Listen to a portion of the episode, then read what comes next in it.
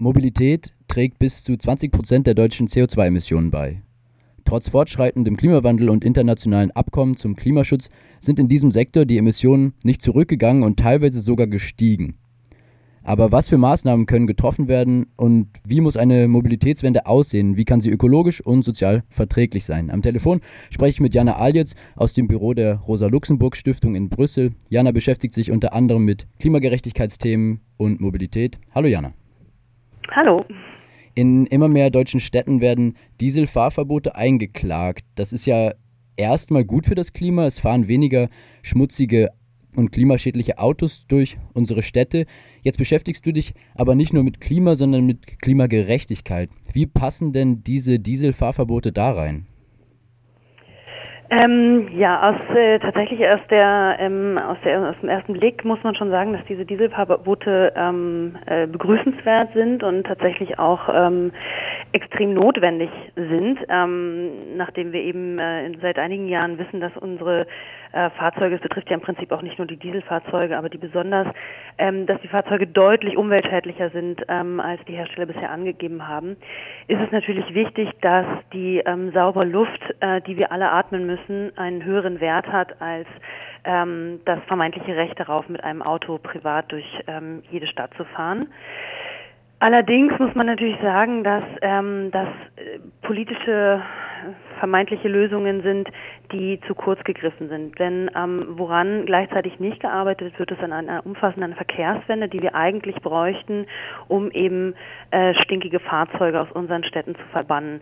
Ähm, und da fehlt von der Politik, sowohl von der deutschen Politik als auch von ähm, der europäischen Politik bisher einfach ähm, der große Sprung.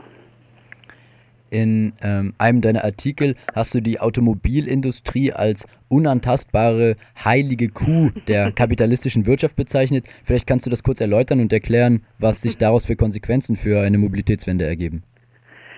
Ja, ähm, genau das zeigt sich jetzt eben an den äh, sehr vorsichtigen äh, Versuchen, mit dem Dieselskandal umzugehen, dass ganz offensichtlich die deutsche Automobilindustrie alternativlos erscheint, insofern als dass sie einer der Pfeiler der äh, kapitalistischen Exportökonomie Deutschlands sind und im, im Grunde auch Europas.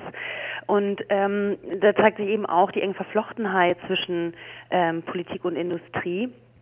Ähm, die deutsche Industrie schafft es wiederholt, ähm, die ähm, politischen Maßnahmen für Klimaschutz, auch für Luftreinhaltung gering zu halten, zu gering zu halten, um eben weiter ähm, klimaschädliche ähm, und luftschädliche Autos zu produzieren.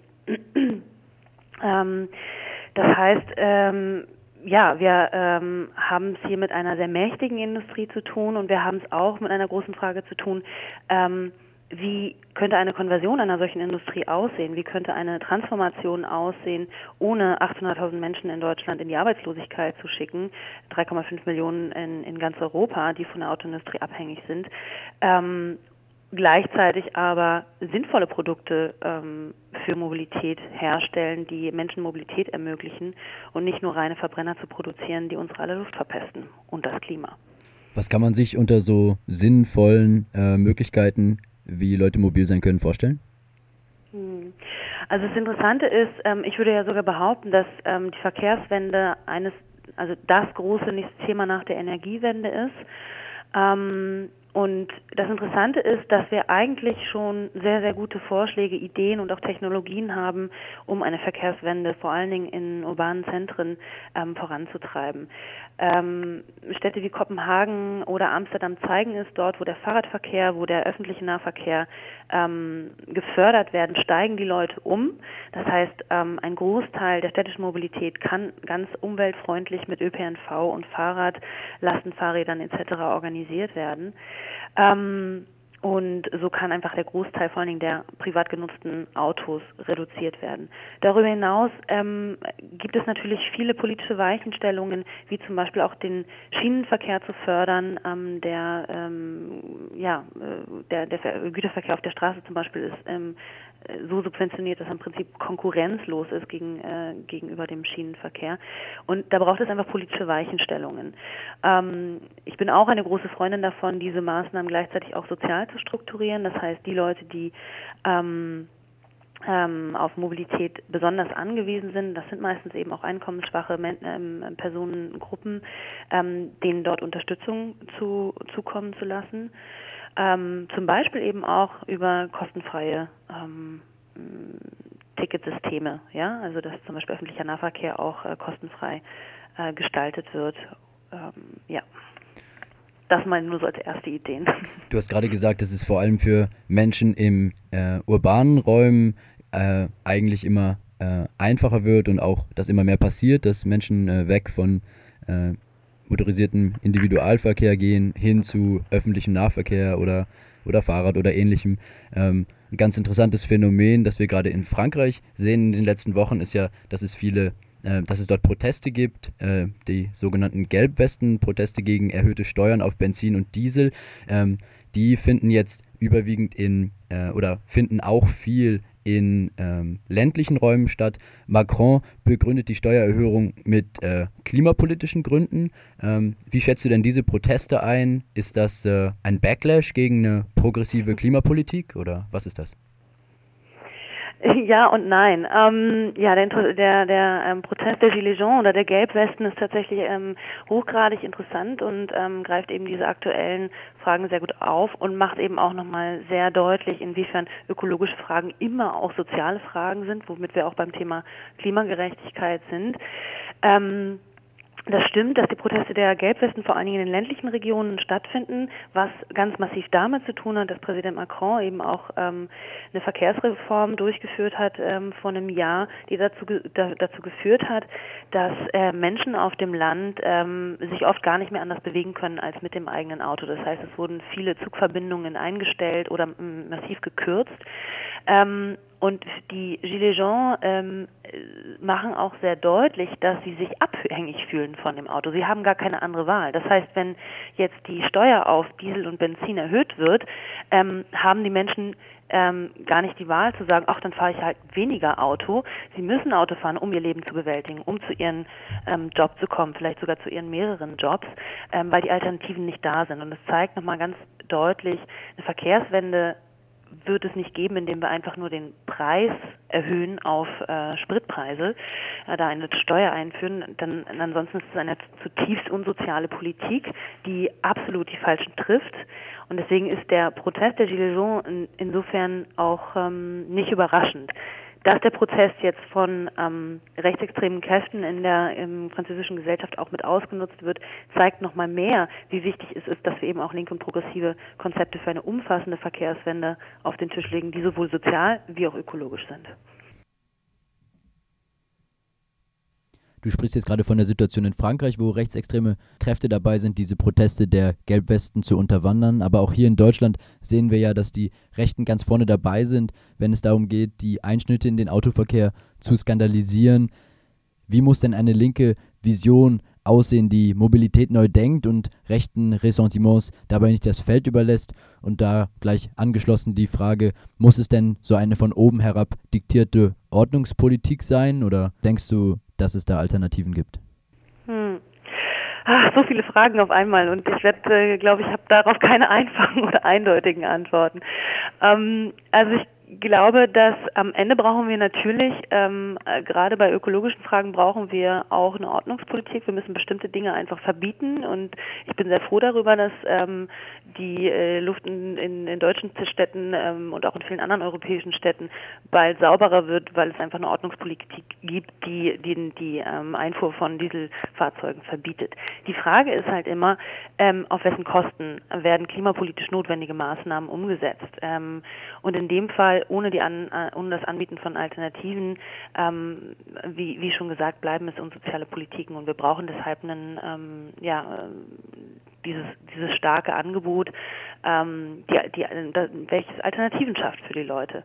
Ähm, und ich glaube, dass wir damit eben auch Rechtspopulisten und Populistinnen ähm, den, den Raum nehmen, ähm, um dieses Empörungsfenster irgendwo zu nutzen.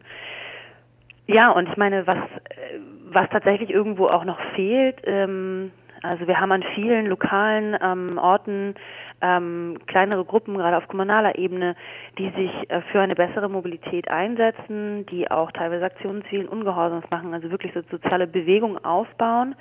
Ähm, und ich glaube, weil, ähm, da müssen wir auch von der Anti-Atomkraftbewegung lernen, da müssen wir auch von der Anti-Kohle-Bewegung lernen.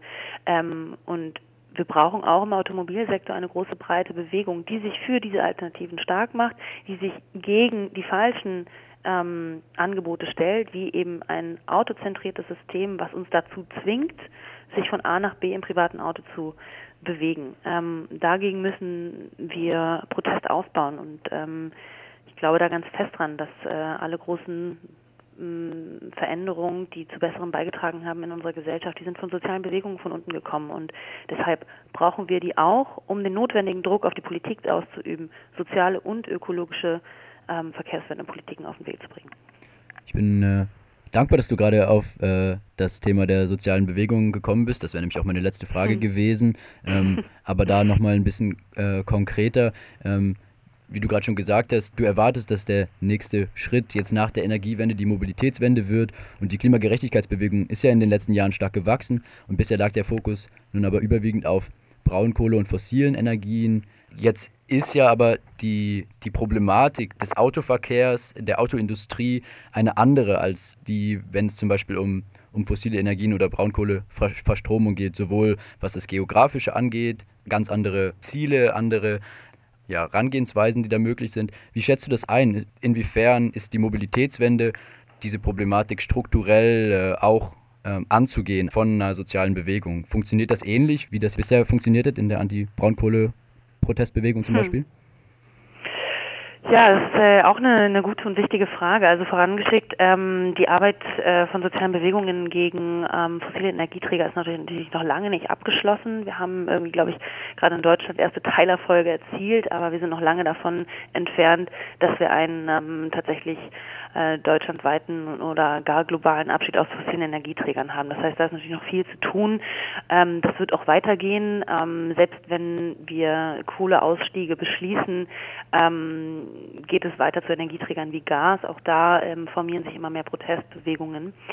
Ähm, und es ist natürlich ganz klar, dass der Verkehrssektor ein anderer ist. Und einerseits ist er, glaube ich, schon auch schwieriger, weil, ähm, weil er einfach ähm, die Leute noch viel unmittelbarer auch in ihrer Lebensrealität berührt und ähm, unser Leben noch radikaler umstrukturieren wird. Bei, bei, bei der Energiewende muss man ehrlich sagen, am Ende kommt aus der Steckdose Strom und ob der aus Erneuerbaren hergestellt worden ist ähm, oder äh, aus Braunkohle, ist dem Nutzer, der damit seinen Flatscreen benutzt, ähm, relativ äh, gleichgültig.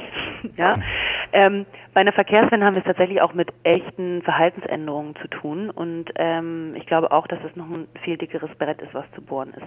Auf der anderen Seite ist eben das Schöne auch hier, dass unser aller Leben, glaube ich, durch eine echte Verkehrswende, vor allen Dingen in den urbanen Zentren, ähm, unser aller Leben deutlich schöner wird und äh, allein durch die bessere Luft, ähm, durch weniger Stress. Mm, das heißt, wir haben alle auch viel, viel mehr zu gewinnen vom Vergleich Energiewende, Verkehrswende, ich glaube, ein sehr großer Unterschied ist definitiv auch, dass wir es mit einer viel, mit viel, höheren Transformationskosten zu tun haben. Wie ich schon erwähnt habe, eine massive Anzahl von Arbeitsplätzen von Leuten, die natürlich genauso wenig die Verlierer und Verliererinnen dieser Wende sein dürfen.